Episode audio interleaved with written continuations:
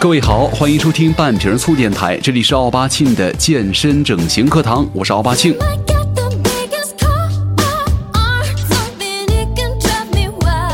呃，相信各位的人生当中啊，也经常会发生这样的事儿，就是可能会是在一场陌生的朋友的生日 party 上，也有可能是在一场度假胜地的五星级酒店当中，也有可能是在人流涌动的声色场所啊，在酒过三巡。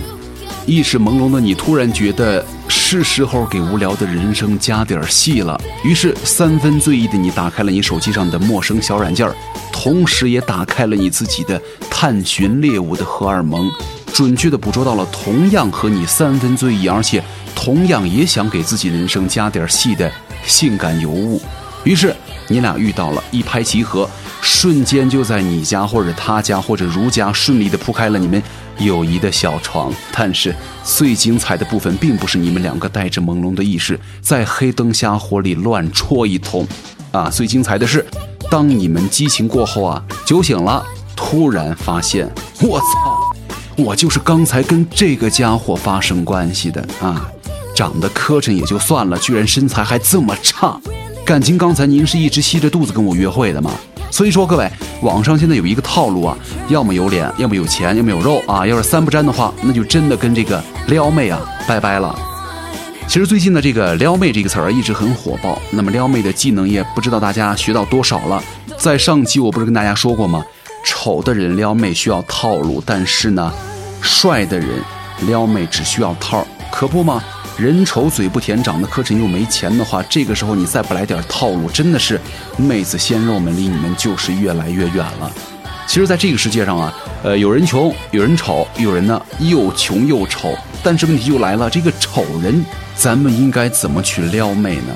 所以说，今天我给大家来准备了五个小点，希望能够帮到大家顺利的撩妹撩肉成功了啊。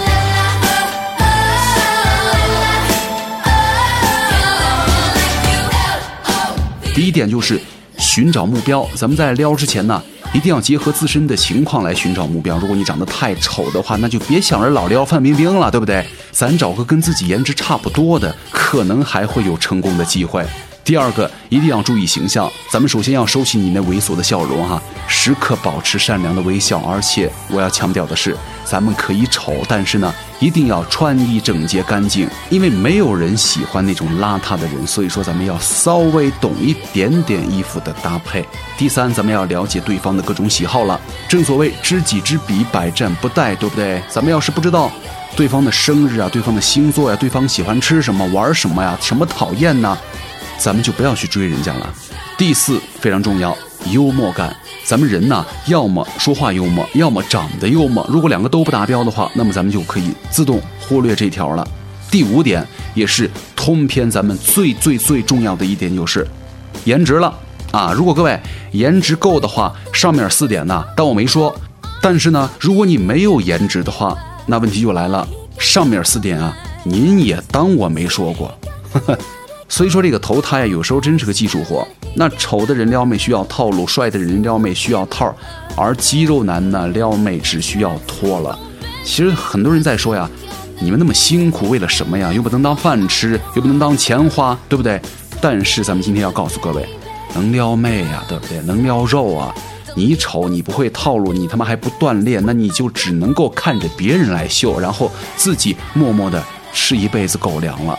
但是啊，这个世界上啊，还有一种套路，还有一种撩妹，叫做“你好，我叫王思聪”。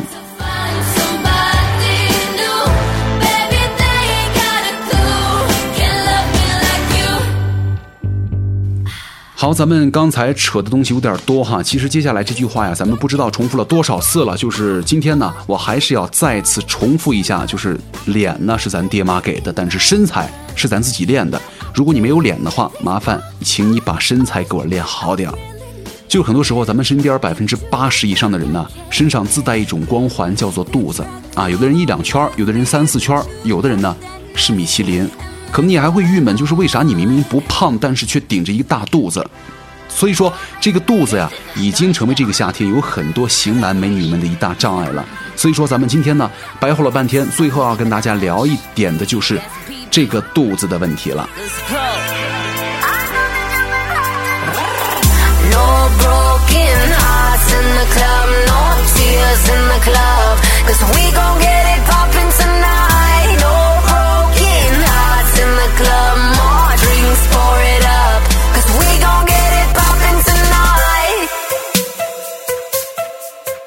其实，在这个坊间呢，流传着这么一句话：“长胖先长肚，减肥先减胸。”那为什么咱们那么容易长肚子呢？其实这里面啊，含着怎样的奥秘呢？其实好像变胖的人呢，第一步似乎永远不管男女，都是先从肚子鼓起来的，甚至是在这个手臂、大腿啊，还都在正常的情况下，您的肚子先起来了。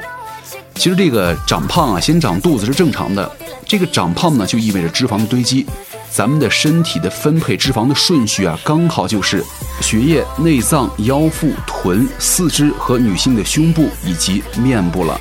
其实这个前三个呀，跟肚子都有着很大的关系，而且顺位呢优先。其中啊，内脏周围的脂肪堆积对于很多腰围暴涨的贡献是非常大的。但是问题就来了，这个内脏脂肪啊，是咱们必须要急需警惕的，因为这个内脏脂肪呢，比一般脂肪对人体的危害是更大、更深远的。就是这个内脏脂肪过多的人呢，一般会呈现苹果型身材，也就是腰粗而且圆。苹果型身材的腰围啊，要比臀围的比值要更大一些。其实这个内脏脂肪的堆积啊，不仅对身材有毁灭打击，而且对于健康也非常不利。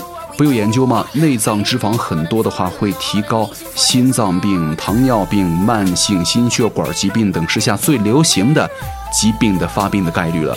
而且，尤其是对于咱们亚洲人来说，哈，内脏脂肪是诱发二次糖尿病的重要诱因了。那问题又来了，咱们应该如何整治大肚子里边的脂肪呢？尤其是这个内脏脂肪。其实咱们之前也说过，但是今天咱们再稍微的再来了解一下。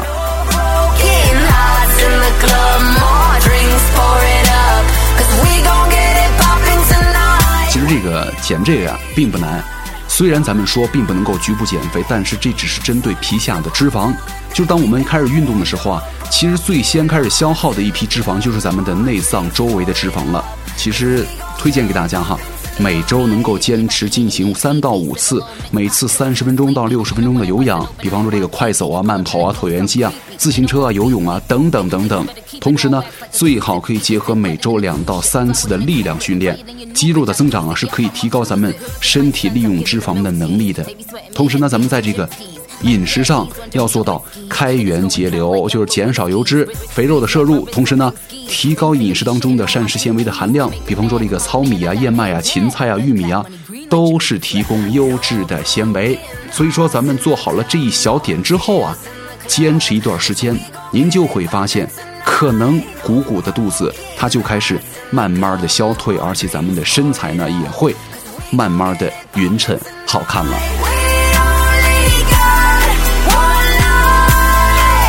其实任何事情啊，没有坚持过三个月以上的话，咱们任何人都没有发言权；没有坚持三年以上的话，就不能够说自己懂；没有坚持七年以上的话，就不能够说自己是专家。那么没有坚持十年以上，可能你就不能够成为该领域的权威了。其实这个健身也一样哈，更何况咱们这是一个按照年来计算的事儿。可能你们在健身之前呢，总会听到下面的对话，就是要你这么壮，吃粉吃出来的吧？哼，我他妈买一箱给你吃吃，你吃吃看行吗？还有人说了，你还健身呢？我不练都有六块腹肌。各位，咱们千万不要被这句话给气到哈。其实这个瘦子的腹肌跟胖子的胸是一样一样的，没有意义。还有人说了，哟，你现在怎么这么肥了呀？我觉得说这句话的人，他们应该去看这个眼科了。这个不是肥啊，这叫壮。有人就在强调了，哎呀，我每天忙得不行，哪像你这么闲，还去健身呢？真羡慕你。那 没事儿，咱们就微微一笑，等他呀躺在床上了，躺在病床上了，哈，你就有时间了啊。呃，很多人都在说四肢发达的人呢，头脑简单，是吗？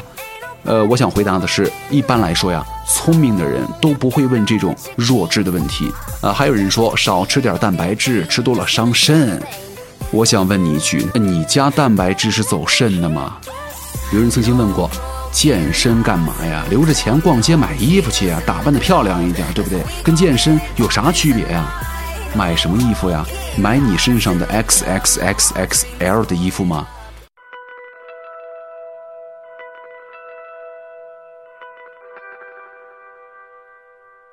很多时候，咱们在刚开始健身的时候啊，也会遇到下面的对话，就好比在健身之前，咱们在开始练肌肉前呢，一切正常。但是呢，在咱们稍微练出点成果的时候，开始变壮了，可能你身边有人会说：“你怎么练的那么大呀？太恶心了，别练了，行吗？” 你就骂他一句就行了，老子又不是为了你才去的健身，咱们是为了咱们自己。所以说，各位，咱们千万不要在意那些所谓的流言蜚语。你不可能在所有人眼里都魅力十足，而且所有的女人、男人也不可能都喜欢你，口味不一样。所以说，咱们坚持举铁吧，保持体型，你一定会遇到欣赏你的人。好了。哎呀，我都快被我最后这段鸡汤给感动哭了，你们感动了没有啊？好，感谢各位收听本期的半瓶醋电台，我是奥巴庆，咱们下期再见。